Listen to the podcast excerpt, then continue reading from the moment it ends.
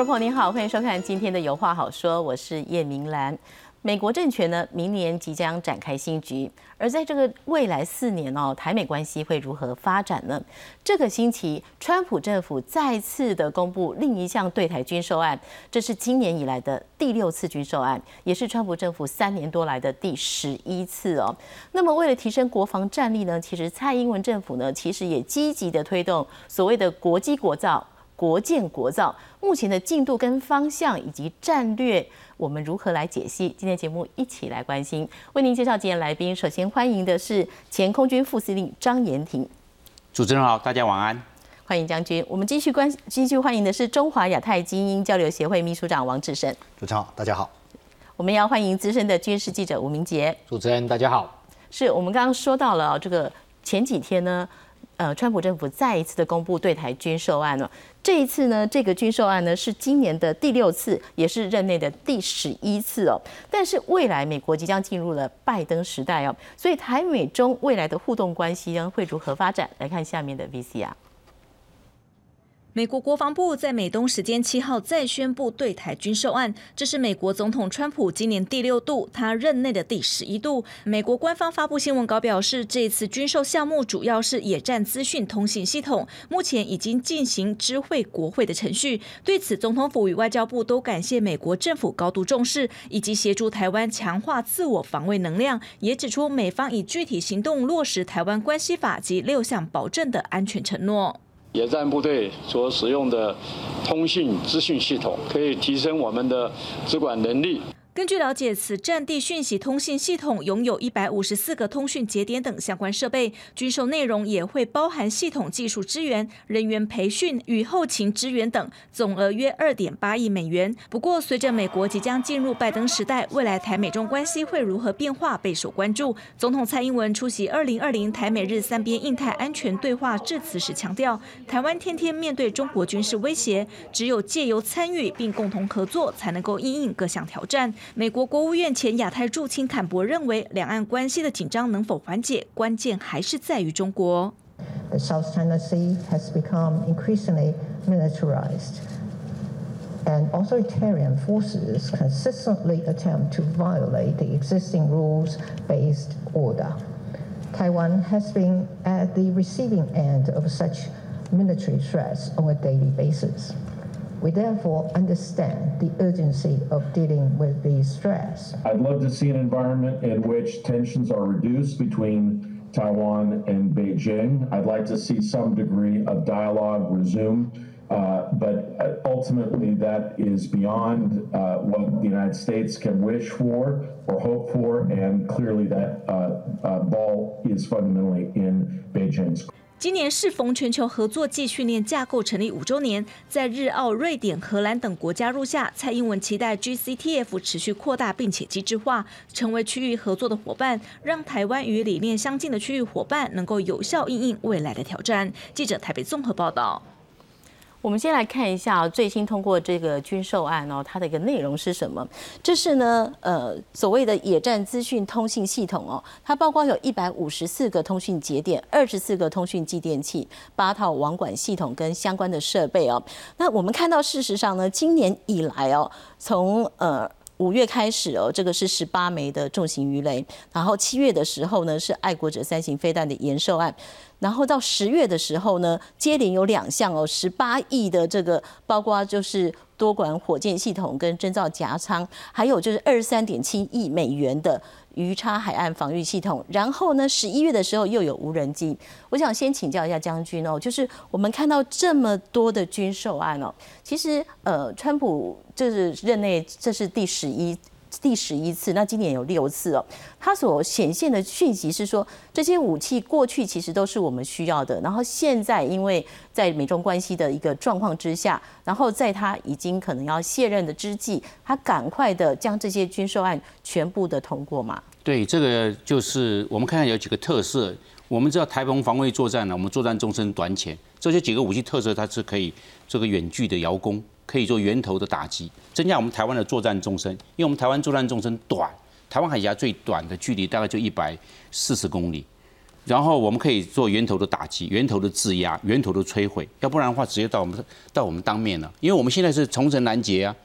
然后有效贺阻啊，最好是战力防护、滨海决胜、滩岸歼敌，都有做一个作战的节奏。那我们希望争取我们作战的纵深作战的时间。你这些不管海马斯的火箭，或者是暗记的这个远射的鱼叉飞弹，还有远距遥控武器，还有我们的征兆夹舱，都是看远的。你要能够发现目标，你才能够实施目标的摧毁，还能够鉴定目标摧毁的程度，要不做第二波的攻击，这都是远距的。所以我们可以看出这几个特色。然后刚才主持人所提到说野战资讯系统，这是第三代，它有两个特色。以后所有打仗哦都是要机动，你不能在固定阵地，固定阵地已经被摧毁掉，因为你不会固定阵地，你比如雷达站或什么，你如果不是机动的就被摧毁掉了。那你就要就要机动，机动通信怎么办？这个就是陆区第三代的，它有两个特色：第一个机动，第二个它保密，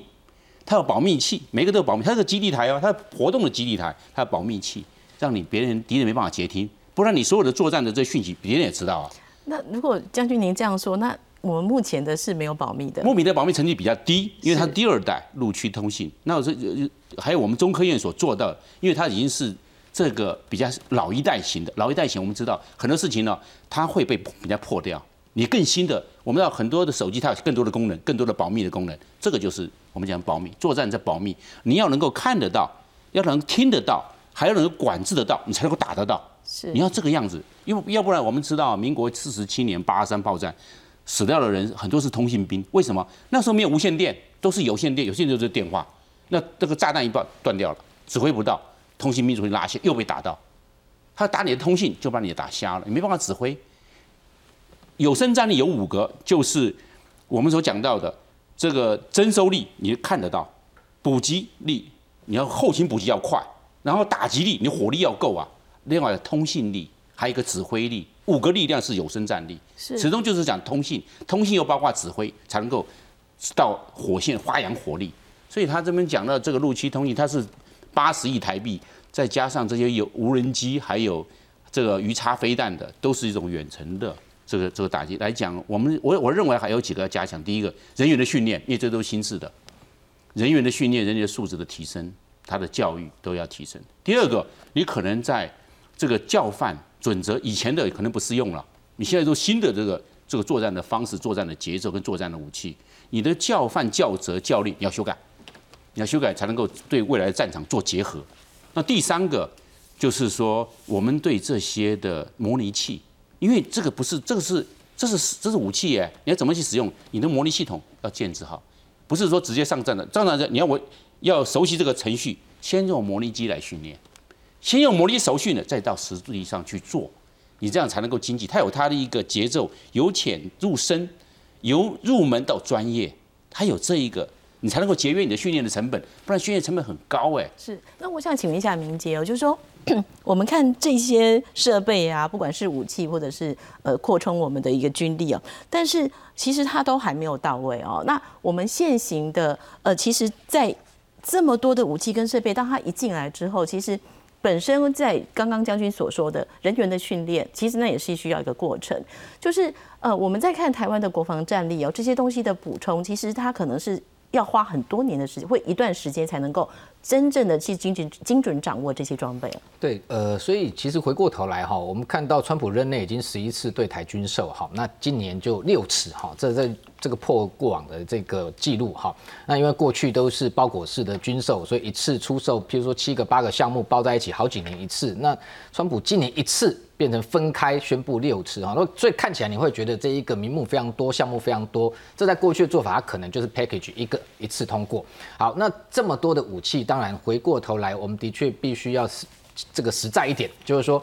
呃，不要一直单纯的只是说这个去期待下一波下一波的美国对台军售。当然，其实以我的观察，川普过去这不到四年来，其实出售给台湾的武器哦，很多都是我们长期这个其实筹购已久都拿不到的，但是这两年都已经拿到了，特别是属于攻击性的武器哈，攻势武器。那这些武器当然回过头来，刚刚主持人提到重点就要消化，好，就是说我们拿到之后，第一个我们的预算，好，预算就是说。你当然不能无限制的买。好，你要这个分期分批获得之后，这个当然国家的财政预算要有效的调节才能支撑。然后你在这个获得过程中，包含刚刚将军谈的人员要去训练啊，要赴美去接装啊训练，然后回来要真的形成战力要战备，的确要时间。所以接下来其实。呃，台湾当然要靠自己啊，不能完完全全的靠美国。美国愿意协助当然是最好啊，我们很乐见。就是接下来如果是拜登政府，我们也希望能够持续。但是以目前来讲，就台湾自己要先能够把已经获得的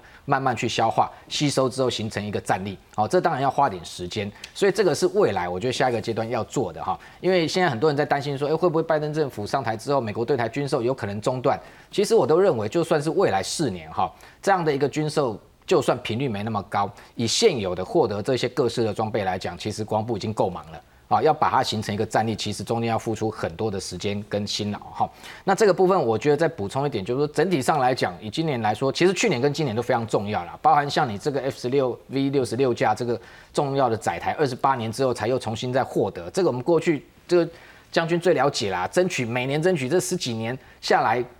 一直是很难拿到，那一次就给你。那同时，陆军其实过去来讲，对他们梦幻的战车 M1A2 也是一样，同样获得是现役的哈。那今年以来更是哈，这是我我认为它都是有节奏的在进行啦，包含各式的。刚刚讲到，其实这个简单来讲就是这个 C4ISR 哈，只管通勤兼侦这个系统，包含像这一个无人机啊，包含像 MS 幺幺零的这种空照的夹舱，这些兼侦的。让我们的眼睛能够看得更远，你才能够掌握战场的状况。这个都是一个战场的管理啊。那同时等于说，你能够看到，你能够获得共军的动态，你能够这个有所谓的情报，这个及时的掌握之后，才能配合后面各式的飞弹。你包含像这个空射鱼叉 H M 八四 H，这个以前空军来讲，一直也是想要买。非常久了哈，因为在它的射程基本上是我们现有的这个空射鱼叉哈，这个应该是 H M 八是 L 型哈，它大概最多大概可能就是一百公里的射程，而且主要是对海。那现在拿到这个 H 型，基本上它除了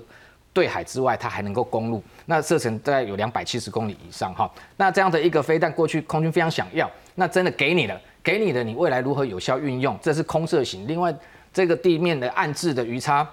这个的确，过去来讲，我们在采访新闻没有这个比较少听到说有这样的一个需求。不过也是这个一次大批的出售给你四百枚以上，主要是为了配合，就是说你今天台湾国造熊二、熊三飞弹的量产产能有限哈，所以一次把你灌进来之后，你的这个自海飞弹是超过一千枚以上啊，全部才台湾真的变成一支刺猬哦，跟刺针一样。另外还有一个武器装备，事实上我也观察非常久，没想到美国也出售给台湾，就是这个 M 幺四两这个。这个海马斯多管火箭，未来我们要拿买的这个是 M 五七哦，ATACMS 这种的战术导弹。战术导弹除了这个刚刚将军讲的源头打击之外，事实上就过去来讲，我的了解，参谋本部本来的构想，事实上是希望透过这样的一个战术导弹，能够进行跨区增援呐。就是说我们在本岛来讲，有北中南三个战区，地面防卫的时候，特别是，就是不见得要打到对岸去。其实过去跨区增援是用这个，譬如说云豹假车高速机动，然后希望透过人员的资源，那未来用火力来支援，哦，那所以它这个进行反登陆作战也是一个利器。那特别是说支援外岛也能够有这样的作用。所以整整体上来讲，就是说我觉得是一个有节奏、有系统、有逻辑的一个军购，并不是杂乱无章，或者是美国塞给你你就买什么。我相信这几项武器，过去我的了解都是台美双方高层战略对话过程中都交换过意见，所以整体下来，我觉得当然就是说政治上来讲，这个川普政府对台湾的这个友善跟力挺，这个是毫无质疑的。那这个。这个军事上来说，剩下的我觉得还有台湾自己本身要努力的部分呢，就是要好好把这些武器给消化、给运用，然后形成战力，对这一个解放军未来才会有一个贺主的一个力量。是我们再来看到，就是说呢，其实从二零一七年哦，川普政府川普就任以来，其实所通过的军售案，真的是让台湾。很难想象过过超越了过往的一个状况哦。我们看到二零一七年哦，十四点二亿美元的这个重型鱼雷啊，还有精准弹药、高速反辐射飞弹啊，各种性能的提升。然后二零一八年的，三点三亿美元的运输机、战机，还有相关的这个后勤支援系统。另外，二零一九年五亿美元的这个飞行员训练跟后勤维护支援，然后二零一九年呢七月的时候是二十二亿美元的这个战车还有防空飞弹，然后二零一九年八月的是八十亿美元的是六十六架 F 十六战机，所以想请问一下智胜哦，就是我们在看这个整个军售案，其实你会觉得好像是陆海空，嗯，全部一面的呃全部到位的补充。那这个东西当然是长久以来的争取。那在这个最近这几年的一个全面的提升，你所观察到的是哪些？嗯，就如同刚刚明杰兄所提到的话，它其实是一个全面性的一个一个呃这个武器的增补哈。可是增补呢，跟过去不一样的概念在于，呃，从大的来看，大的看就两个，过去的。军售哦，其实不管从李登辉时代到这个陈水扁时代、马英九时代，都是 package 包裹式的军售，所以你不会觉得有这么频繁。哦，那包裹式的军售的好处是我一次一次谈。哦，但是问题就是它包裹起来很多东西，不见得是呃能够符合我们呃随时的建军的需求的一个一个配套哦。所以事实上，大概在二零一七、二零一八的时候，呃，在跟就当然是两边的这这个国防部门在在沟通的过程当中，那美国以后来川普政府也改变了哦，变成不不再是包裹式的，我就是逐一个案的去做一个军购的过程。所以你会看到好像哎一直在卖武器，一直在买武器，可是这个逐一个案基本上。符合呃我们建军的需求，也符合整个台海防卫的一个需要，这是第一个大的一个变化。所以你会看好像频率很频繁哦，可是事实上你总金额加起来，我觉得当然了，川普政府这一段时间当然还是比较高的哦，那当然也牵扯到美台之间的友好。但是这个呃个案的这样子一个一个叠加叠上去的过程，这是它过去一个很大的不同哦。那第二个不同就是说，呃，过去会更强调说，呃，就是防卫性或防御性的武器。那刚刚其实两位来宾都有提到一个很大的概念，所谓的源头打击哦。那或者是多重贺主这样的概念，也就是说，面对呃中国大陆，它越来越这种对台湾的这种武力的威胁跟贺主的过程的时候，事实上，我们只靠过去在。这个台湾本身的哦，早期这建军概念、防卫固守这样子的概念，是不是足以面对中国越来越强的军力？这是一个很大的问号。而且，是不是面足以面对中国近年来不断的想要在亚太地区突破第一岛链这样的一个企图？它不是只有针对台湾，它可能针对了往北日本、往南南海的一个整个的企图心的一个变化。哦，那台湾等于是首当其冲。那这个情况之下，我们的这个国防压力不一样了。我们的面对的这个敌人的这种这种呃侵略的方式跟这种方呃组合也不一样了。在这个情况之下。其实可以看到，呃，美国跟我们之间在整个对于所谓的武器的购买，或者是呃这个建军的思想也会出现转变。这个转变最大就是刚刚讲，其实特别是今年来看特别明显哦。比如说你说 MQ 九，或者是讲这个海马斯火箭，或者是暗之鱼叉飞弹，这一些都是有能力哦可以攻击到对岸的这些，或者是呃吓阻到对岸的这种源头打击的这样子的一个呃武力，而这种武力过去会被。呃，中国或者会呃被容易解读成它是一个所谓攻击型的武器，它不是防御型的。那当然就会有人去说，那这个就违反了过去八一七公报，或者是所谓美国对台的这雷根政府的六项保证当中的，你是针对防御型武器的出售，会有这样子的疑虑，特别是北京在这样子的批评特别特别的强烈哦。可是我刚刚讲的，呃。环境不一样了哦，这个整个呃国际的这种军事的武力的这个结构也不一样了。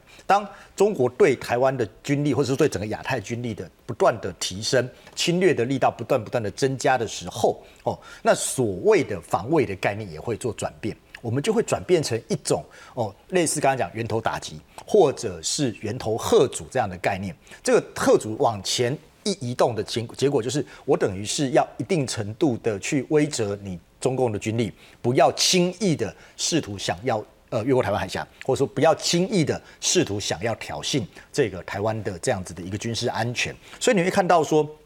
特别是今年的这一系列的这些所谓的军售的呃呃的东西，除了这最后一次的这个呃野战野战者战区雷达之外，其实前面几个不管是海马斯，不管是呃这个 MQ 九，或者是呃其他的暗之鱼叉系统等等，它都具有源头打击的功能。哦，那当然呃我们或许会谈到像我们自己呃这个呃自制的一些一些一些系统，或者是呃这个飞弹也有也有这样子的一个能力。哦，那这个就是基本上是一个战略思维的转变。哦，这个战略思维转变就从我传统的比较强调说我防卫固守的一个部分，这部分我们还是有强调，还是有去不断的去努力。哦，那但是我们更多的一个部分跟美别跟美国之间的合作是往前移动到所谓的源头贺主。它也形成另外一种常态的军售案的一个概念。呃，或许会是这个样子，因为我们也不确定。我只能讲说，在川普政府的情况之下，他更强调在这种源头贺主的合作。但是，呃，未来拜登政府上来之后，第一，刚刚我们也提到，我们现在已经有这么多的这个呃军售案了，这些东西也要一段时间的预算的消化。第二，拜登政府在这个亚太的军事的部署。上面的思维是不是有这种所谓的战略前进的思维？这个部分我觉得还要观察。是，那我们先来看一下，就是说，刚刚我们也提到，就是其实呢，在最近一年来哦，共计这个骚骚扰台湾的这个状况哦，这个空域哦，还有海域那边哦，是这个非常多的动作。那么最近呢，九号看到了，就是说，呃，我们在广播区里共机的时候呢，也有共机的飞行员他说，哎，不要干扰来回应哦。他到底是怎么说呢？来看下面的 VCR。中国南海战略态势感知计划 （SCSPI） 十号分别在微博跟 Twitter 表示，上午九点多，一架美军 U-2A 高空侦察机前往东海展开了侦察行动，期间一度飞抵台湾海峡以北空域，距离福建领海基线约五十海里。这是事隔近两周，再有美国侦察机逼近中国领海执行任务。最近的东海跟南海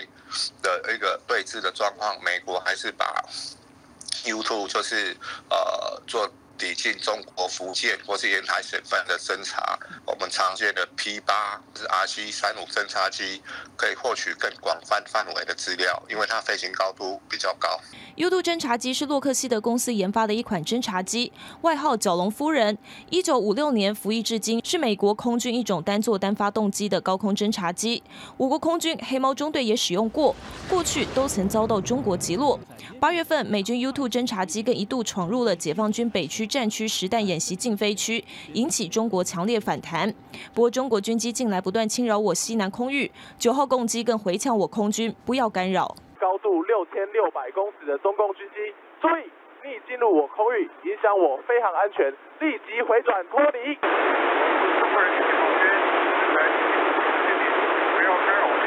面对中国军事动作频频，对台湾挑衅及施压，影响两岸关系。总统蔡英文在华府智库哈德逊研究所发表专题演说时表示，中国百般阻挠台湾参与国际组织，并且恶意散播假讯息。他要明确说明，这不是我们期待的两岸关系。We do not desire this sort of cross-strait relationship. What we seek is constructive cross-strait dialogue in order to peacefully address differences of opinion and perspectives without the need for preconditions. 蔡总统强调，我方认为双方有必要本于相互尊重、善意跟理解，设法和平共存，这向来是他两岸政策的基础。这个立场最符合区域和平稳定的利益。记者韩英庄志成台北报道。好，我们针对这个攻击一连串的扰台哦，到底要如何来看待他这种行为哦？我们看到国防部是说，攻击跟空军拦截的比例啊，大概是一比二点一三啊。那从一月开始，一直到十月二十一号哦，空军出动了三千多架次的战机来对应空击。那十一月攻击侵入空域二十六天，十二月到现在是已经七天了。那国防部长严德发他说，共军是因为在南海进行岛礁军事化，宣布行政区行政区的管辖权，所以研判哦，他们是为了划设南海防空识别区而铺陈哦。那另外看到看到空军队一中将他提到说，其实这边是巴士海峡、台湾海峡进入南太平洋的交汇点，在这个点做管制哦，日本、美国要进入南太平洋会受到影响。另外看到陆军的退役少将提到了，主要可能有四个原因，一个就是威慑恫吓，另外阻止美军自南海前来，另外呢也避免从宫古海峡进出受到日本牵制，还有可能是从南台湾登陆。我想请问一下将军哦，其实呃这一年来啊，从这个共进开始这扰台的行为，一开始民众可能嗯非特别关注，可是当他一次两次多次百次，其实你会发现说哦，那今天有没有来来几次，就是。大家会说，哎，那是不是变一个常态性？然后大家这个警觉性就会降低了。您怎么来看这个攻击的扰台行为？我们看可以从三个角度来切入。第一个，它会在西南空域，因为西南空域我们知道西南空域就是巴士海峡，那巴士海峡宽度一百八十五公里，所有的美国的军机从冲绳起来的时候要进入南海，都要经过台湾的东岸，然后切过南屿，然后进入巴士海峡这一百八十，然后再转入这个南海。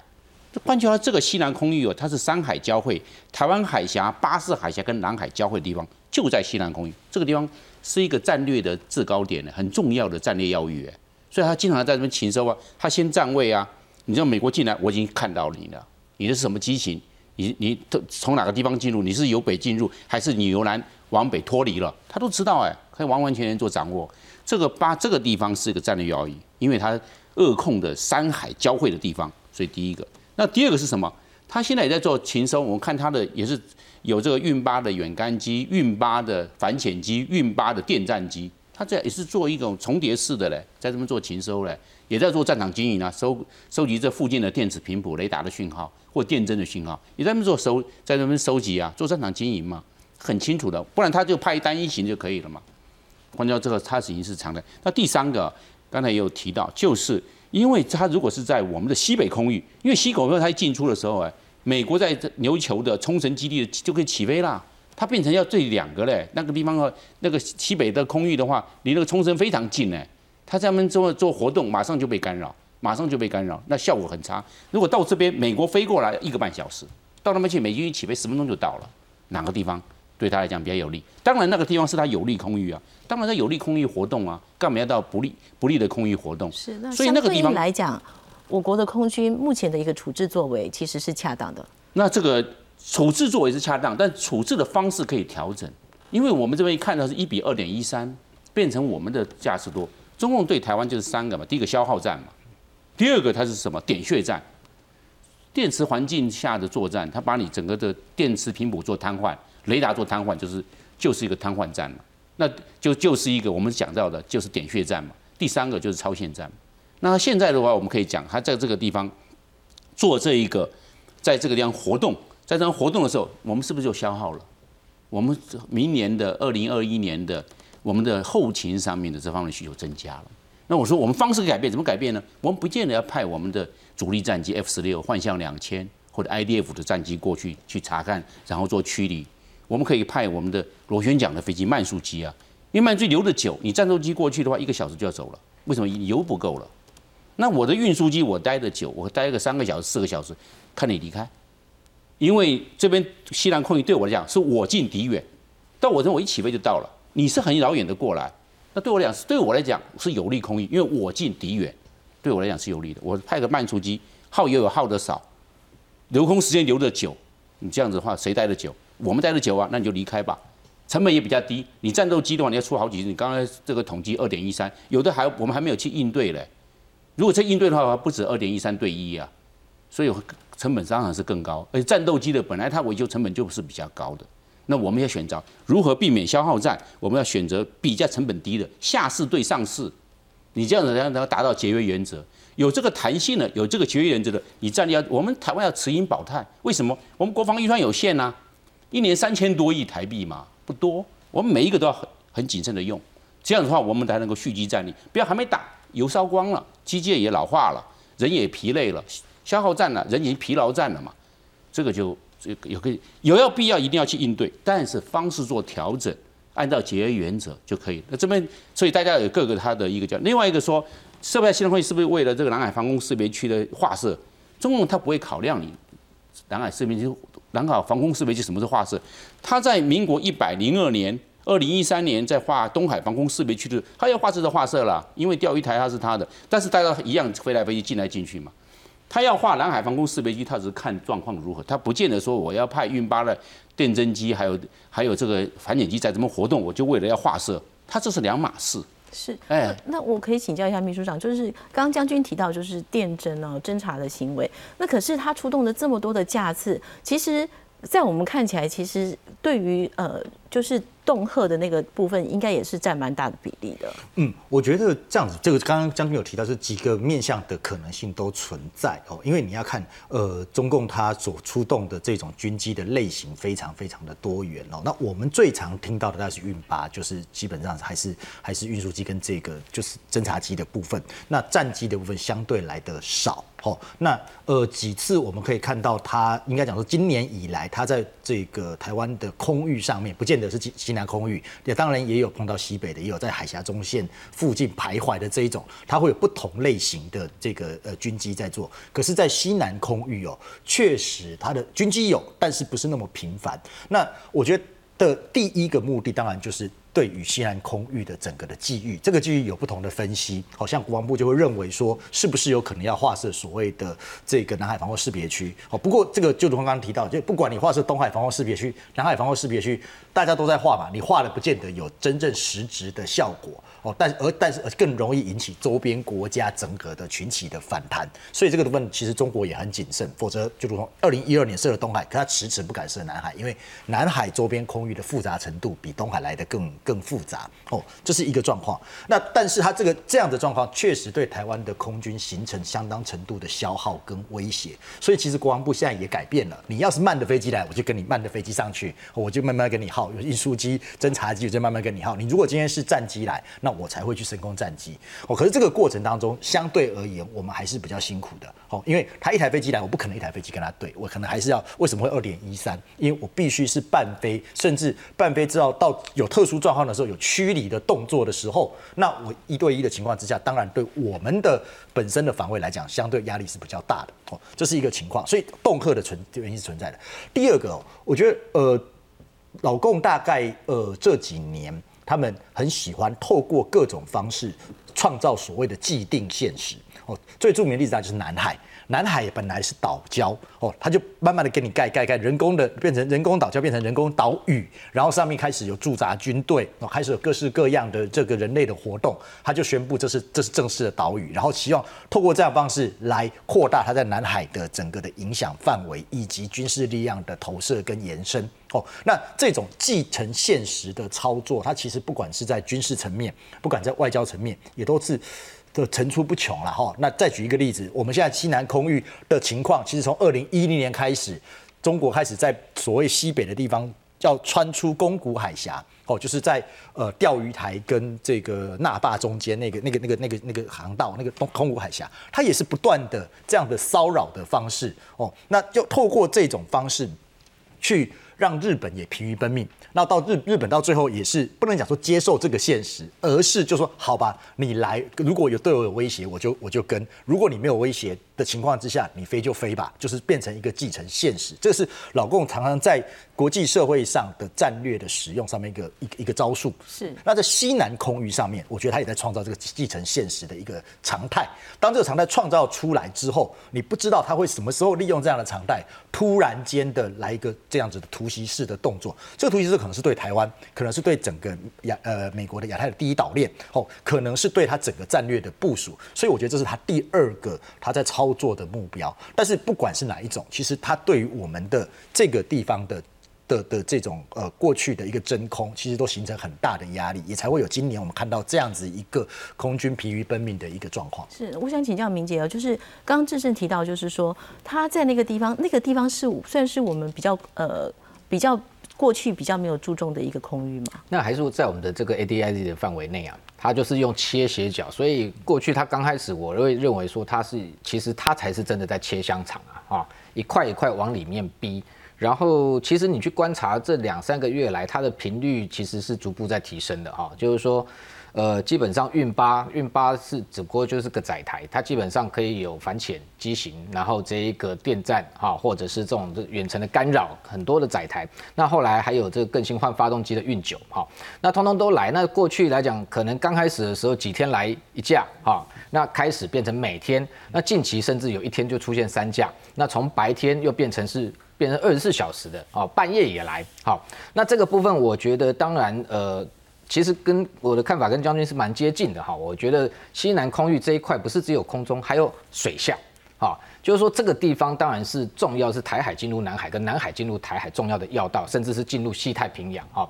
所以在这个地方的确，他为什么一直重复在这里做这这个动作，的确就是个战场管理跟经营哈，那等于说在这里其实阻断。阻断就基本上就是美军的在这个西太平洋第一岛链内侧相关的一个军事的一个活动哦，那所以其实美军也发现到啦，所以你看为什么最近在谈说他要这一个恢复第一舰队，第一舰队为什么要设在所谓新加坡，为什么要在南海？今天你解放军就算在台湾的西南海空域这里对我美军进行阻断，我第七舰队下不来，我有第一舰队，所以其实他已经看到了。解放军这个动作的目的是什么？而且同时，其实除了空中的部分来讲，水下当然，呃，近期我们会看它的高度，譬如说它的反潜机后面带着一根这个磁性探测仪的，它飞到可能一千公尺、两千公比较低空的地方，它就在用磁性探测仪在测侦测水下的潜舰。能不能抓到老美的潜舰？其实我是很怀疑了哈。老美就算是洛杉矶级的比较旧的哈，那那个静音效果还是非常强。那更不要讲维吉尼亚级，老共的反潜战力在过去来讲是相对薄弱的哈。他现在等于开始才在做提升。那用这样的低空飞行，一个先前也讲说有没有可能在进行步标、空中步标、丢声呐浮标，甚至譬如说空中布雷，我觉得都有可能。空中布雷的话，事实上是可以封锁这个水道。空中步标的话，干嘛？他不见得抓老老美的潜舰抓不到，他抓他。他可以演练抓他自自己的潜舰，再去测试他自己共军的潜舰在这一个航道上面，它的一个活动有没有可能被老美的反潜机发现？所以你看老美的 P 八一次飞四架，频频飞，现在连连这个 U2A 的这个无人啊，不是 U2 的高空侦察机都出来哈，然后 MQ 四 C 这种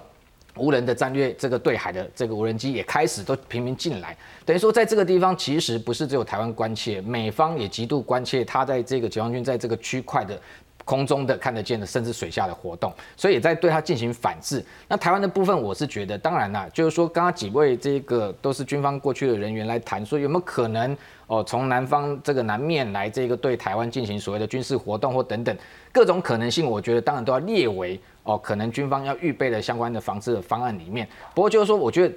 政治上的确是在对台湾造成一个心理压力，因为你其实问老百姓最清楚啊，民众刚开始看到共机这个，我们过去在媒体很也很了解啊，共机开开始这个刚开始只是擦边球，好擦边球擦过我们的这个西南的 ADIZ 就是一条大新闻的，现在每天来国防部每天发新闻，媒体可能都不报了，那民众每天看久会无感，好这样的一个心理变成说他用以武逼统的方式在持续对台。保持一个压力，而且同时也是做给老美看，就是说台湾这一块的主权的部分是我可以有主导权的啊，所以等于说在逼退美国要这个等于说这个离开第一岛链这样的一个势力，但是刚好是一个这个反效果，你会看到美军的相关的兵力反而哦高频次的把它推回去，也就简单来讲，解放军他今天的势力往第一岛链要往外推的时候，美军就会把它往推进去。啊，那这中间包含像我们看到的，刚刚讲到说这个所谓的美国对台军售那么多的项目，其实背后就是一个最重要的原则：台海的军力平衡。那台海军力平衡过去来讲，无形看到就是台海中线。那今年它有两次都用，譬如说，甚至出动它最新的歼十六战机跨过中线，就是破坏了这个平衡。所以为什么后面美国对台军售一直这个持续的进行？然后美国的不管是空中的、海上的，这两天连它的这个两栖的马金岛号。好，这样的一个突击舰都又进入南海，频频的雷根号进入南海，都是在反制解放军的军事扩张而相关的行动，等于对他做一个哦军事上面的一个威慑啊，把它控制在这里。不过这个部分我们看到了，就是习近平内部他可能他自己的政治压力也好，或者是国际的压力，他变成说他用强硬的方式，他也没有办法，就是说对内哦这个示弱情况之下，他变成要强展展现一个哦中国不。这个不畏惧美国哦这样的压力，所以两股势力在刚好在台海啊，在南海这个地方交错，所以这样的一个紧张形势，其实不管华府未来哦，就算是这个拜登，其实就真正的这个上任之后，其实这样的一个情势，我觉得短期内也不会改变。是我们来看一下，刚刚提到就是说，让台海这个军力不要过度失衡哦。那我们谈到了很多军售案，但是在国防自主的部分呢，呃，蔡英文政府也非常积极的推动。来看下面的报道。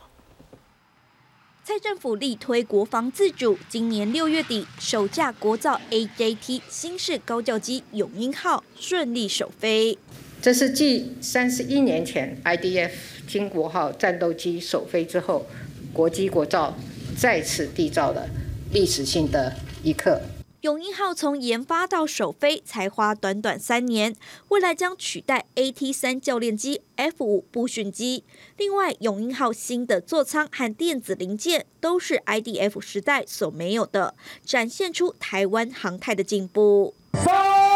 二一。至于浅舰国造也有很大的进展，十一月举办开工典礼，宣告进入造舰阶段。原型舰将采用 X 型尾舵，比传统的十字型灵活，排水量为两千六百吨，预计二零二五年交舰。而这项计划也受到国际关注，有美国媒体指出，台湾如果顺利完成八艘，足以摧毁一支中国舰队。台湾本本岛地形的掩护之下，哦，这种就是潜舰，它的确是可以发挥比较大的那个反制效果。诶，中共一个完整的航舰战斗群，哦，可能在十二艘船舰左右，哦，那就可以有效的呃抵消。另外，台船公司在最新法说会曝光镇海巡防舰的构想图跟武器系统，包含三组飞弹垂直发射系统以及四套斜式发射箱。可按照任务性质搭载熊二、熊三反舰飞弹，一旦作战性能符合海军需求，将生产十四到十九艘，未来可逐步取代现役的诺克斯级、拉法叶级等主力军舰。记者综合报道。我们来看一下我们国机国造的这个时间历程哦。我们看到了，在二零一七年哦，轻式高教机现在呢就是命名为永鹰哦。它在二零二零二六年，就今年六月完成了首飞，预计二零二三年量产哦，二零二六年完成六十六架交机哦。他希望汰换这个 AT 三高级教练机还有战斗机。我想请问一下将军呢，就是大家在看永鹰哦，现在好像有外界也有一点声音担心说他可能赶不上这个时辰。那就您来看哦，永鹰机目前的一个状况跟进度呢？现在因为他说说六十六架，最重要是汉翔他在做这个飞机，他很有经验，包括以前做了这个 IDF 做了一百三十架，也做了也跟美国共同合作来生产中正号战斗机，就是 F 五一跟 F 五 F，也做过 PAL One 的介寿号的教练机跟中兴号的教练机，这个以前我都飞过，所以这个是。对做这六十六架的永鹰号来讲，对汉翔航空公司来讲，这应该不是问题。只是说，他现在目前他有一个案子，就是 F 十六 AB 提升到 F 十六 V，他要这个接这个案子，他又要做这个案，同时两个双管齐下，他要两路人马在在做，造成他工作上的负荷。是比较大一些，所以他没有说外界所说的之前有一批人员被韩国挖走这样子。那是很久以前的事情了，因为做完 IDF 一百三十架之后，有一段时间我们没有再去做这方面的生产了嘛，那可能有挖走一些。那这个是这三十年也都这些老工程师大概也都退休了。是。那现在这个就是他要取代的两个，第一个取代空军官校目前正在飞的 AD 三教练机，这个目前还有四十八架。另外就是取代在台东制航基地的这个 F 五一跟 F 五 F 的这个战斗教练机，它是部队转换的训练的机种，就是说，这从空军官校飞完行了，然后要到部队上去飞这个主力战机之前，它有过渡机种，就是 F 五一跟 F 五 F。这以后这六十六架就分为这空军官校跟在台东制航基地来训练这个部队训练转换的机种是这样子。那目前的这个 AT 三教练机跟 F 五的都还在使用啊，所以问题应该是问题现在不大，但是问题就是问题我们在什么地方呢？有两个，第一个，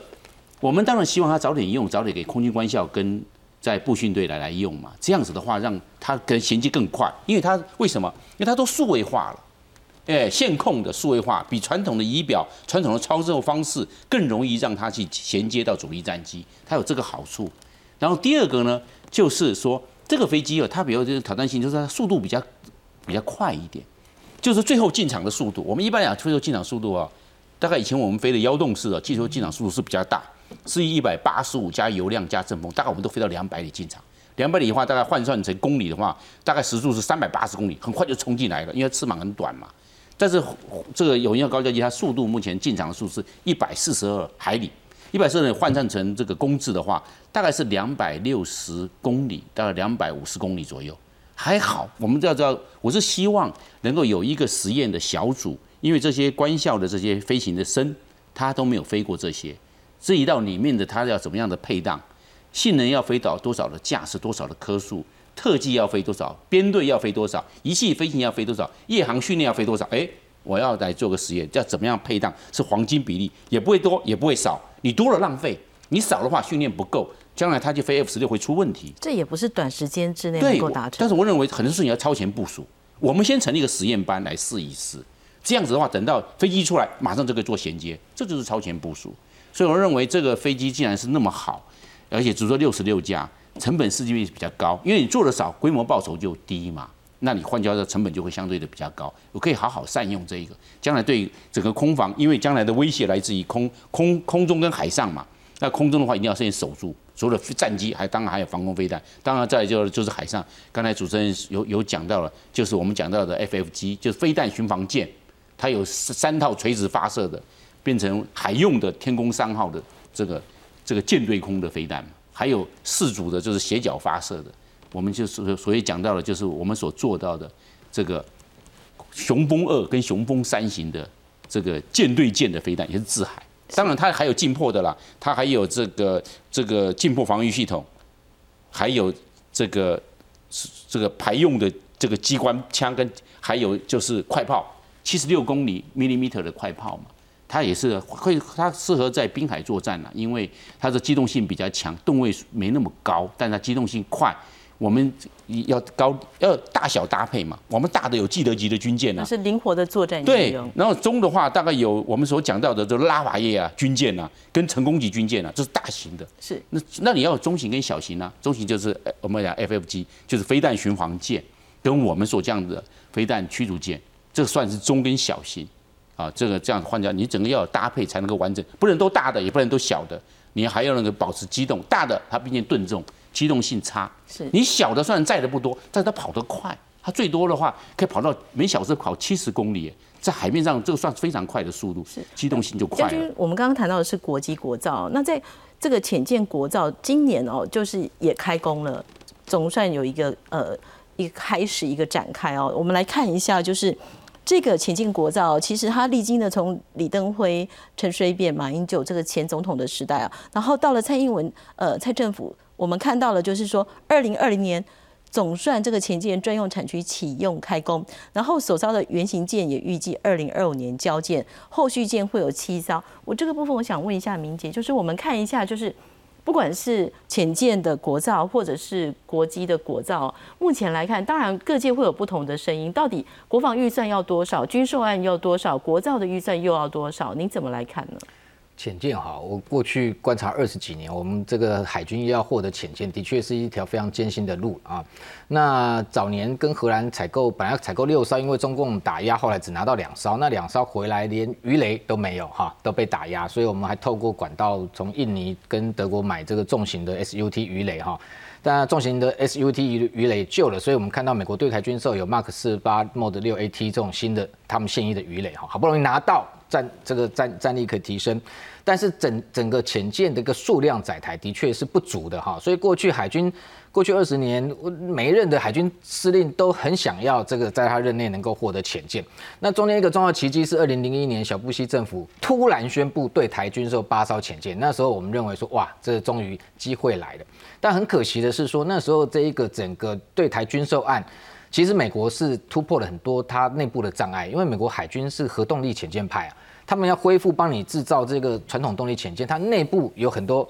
这个声音，因为他怕恢复生产线之后，可能美军内部未来有一派的人他也要主张要生产这个传统的柴电潜舰，那核动力潜舰派的可能他就这个可能对他来讲这是一个战略上他不能认同的，所以内部的因素都要排除的情况下，其实。小布希政府那一次对台湾哦，这是一个很重要的奇迹。本来八艘，但是很可惜的，就我们一路我们在立法院观察，长期看到国防委员会在针对美国对台简建的这个军售案，连这个不要讲到预算了，连程序委员会都过不了啊。那时候代院长一直挡挡了几十次了哈。那我觉得那非常可惜，否则哈，现在其实那八艘潜舰现在已经回来服役了。啊，就不用再所谓什么浅见国造重新又开始，然后搞得这么辛苦哈。那因为美国后来对台湾，因为你台湾自己预算都不编了嘛，你都不过了嘛，所以他本来弄了一个浅见办公室，我记得每年都是那个很少几百万的预算保留保留，然后其实就没有下文的，就整个案子胎死腹中。那其实这对美国来讲，他美国海军是解套诶，因为他本来这是一个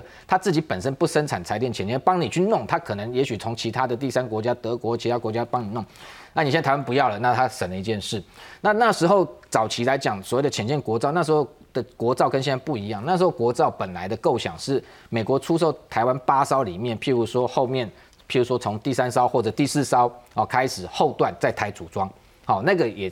对他们来讲，当时的定义叫做国造，所以那时候就有海昌计划。我还记得那时候国防部事实上都针对这一个浅见海昌计划在立法院进行秘密会议哈。那本来还希望说能够有机会啦，但是后来就已经这个案子等于就已经结束了，没有了。那没有了之后，呃，马英九政府任内其实也曾经跟美方恢复态度。本来那时候国安会是反对，还什么开开黄灯、开开红灯的一大堆，有的没有的，这么借口一大堆的。然后到最后，其实老美已经不理你了，我就不想再给你。所以变成说，蔡英文政府上台之后，变成决心要自己启动所谓的国造。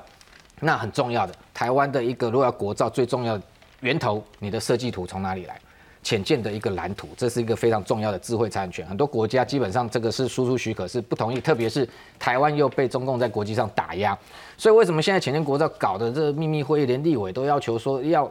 这一个透过在秘密会议里面去了解说它管道到底是从哪里来？我因为采访军事新闻，我大概了解知道说源头这我们的这一个。浅见的设计图哈，大概是哪个国家？但的确是不能说哈，因为的确你只要曝光之后，它就可以透过外交去把你阻挡住哈。那现在好不容易第一的阶段，所谓就是这个规划设计阶段过了，接下来就是说开始哦，已经开工，就整个厂房具备了，然后慢慢一步一步，这个外面的这个压力壳，整个慢慢的我们自己要开始做。那台船在包含浅见自己本身载台的部分，我想是没有问题的哈，包含压力壳或者它的这种。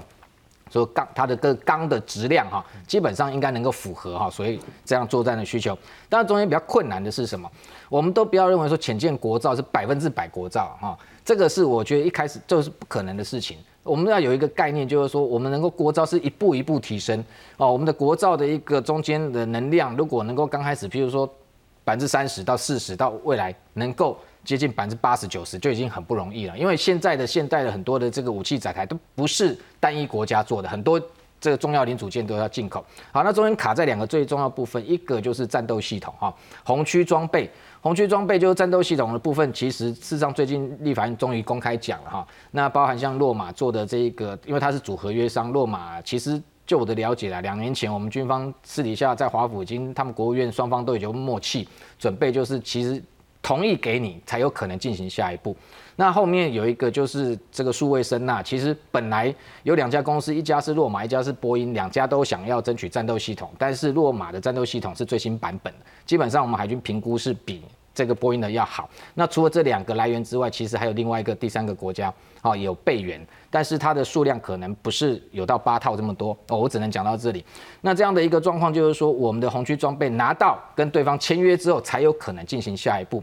所以现在重重要就是说，我们看到就是台湾的在中间国造部分到底扮演什么角色？我们其实有很多包含像推进系统里面，台湾的一个电池。比如说锂电池，好，那当然我们首烧我了解就是没有没有办法做 AIP，AIP 它还在多两百亿啊，AIP 就崛起推进动力系统，它可以增长水这个传统潜舰在水下这个时间啊，不用一直上浮要充电。那另外譬如说这个还有主机有些部分，台湾其实是具备这个能量的啊。那这些部分其实就我们的了解是初期第一烧大概能够有三十百分之三十的比例是我们的国造部分，其实就是一个非常。这个很大的一个要进，那第一艘做出来之后，其实国际会看，国际市军火市场就这么现实。你没有的时候，我都用政治因素说不给你。当你第一艘搞出来了，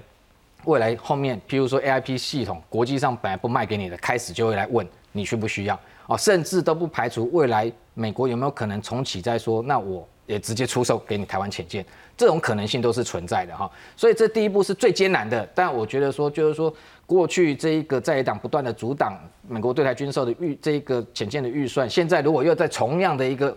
这个状况又开始要这个冻结他的预算，那阻碍所谓的浅见国造，我觉得反而这一个对台湾浅见国造来讲。最大的阻碍变成已经不是外部因素，变成是内部因素了。是，这是你这么看吗？是没有错，我基本上看法跟明杰一样，因为今天很不幸的在立法院去做了这样子的一个相关潜舰预算的一个冻结哦。那我其实刚刚刚明杰在讲的时候，其实我们大家都知道了，就是台湾的潜舰的这个国造的制造，这潜舰的制造史或潜舰的购买史，其实是真的是一个血泪辛酸史。哦，那事实上在这样的情况之下，我觉得呃。有这样子的一个浅见国造的机会契机，特别是呃好不容易争取到了整个中呃美国的红区的一个开放哦跟签约的过程，我觉得这是应该国人共同来支持的哦。那有踏出第一步之后，我们才能够有更坚实的国防战力，甚至包括我们自己呃国防或这个潜舰的制造能力的提升，这是一个部分哈。那会问会提到说，那你不过才八艘，而且。就说呃，你现在才第一艘原型舰，你可能要未来要到二零二六、二零七艘，那你这八艘有用吗？好，那我觉得这个概念是要给给大家一个概念，就是说，事实上潜舰并不是完全去比数量，哦，呃，中共的潜舰大概有七十艘，这七十艘里面，呃，我印象中应该是有六艘是所谓的核能动力潜舰。哦，那其他的情节等等，那问题是，你说那七十艘比上我们现在八艘，我而且还要过了呃二零二七以后，那是不是缓不济急？我想不是这个想法哦。那浅见的这样子的两个部分，刚才讲，我们如果能够国建国造的情况之下，代表着我们整个军事呃制造能力的要进，以及跟国际相关呃国家的一个接轨，这是很重要的一个要素。第二个是，当我能够有潜舰的自主生产的过程当中，哦，我能够在台海的南北两侧的这种潜水区去做潜伏的动作，这个其实对中共它的舰艇，哦，就是水面舰，要在这个台海南北两侧，不管是往南海、往巴士海峡或往北边，哦，这种巡弋的压力是非常非常大的，哦，因为潜舰的特质就是在于你它的逆中跟这种呃。呃，无所不在的形成的战略的压力嘛，哦，所以在这些情况之下，其实对于贺主，刚刚讲，我们现在都强调贺主中共的这种侵略能力，所以对这种贺主的效果，其实大幅度的提升跟要进，所以其实，在这样的情况之下。确实，怎么样更支持我们的潜舰合作，我觉得非常的重要。所以最后请教将军，就对于潜舰国造目前的一个进度，您会觉得可能还是会再次被阻拦吗？对他到二零二五年嘛，我们希望能够大家按照进度走，因为潜舰刚才之前有提过，它是最重要的战略武器，因为它可以潜到敌人的港口，哪哪怕是黄海，哪怕是东海，它到人家港口去，你根本都不知道，它是很神秘的、隐匿、很隐匿的战略。会被侦查到吗？很容易很难被侦查到，到时候他潜力非常。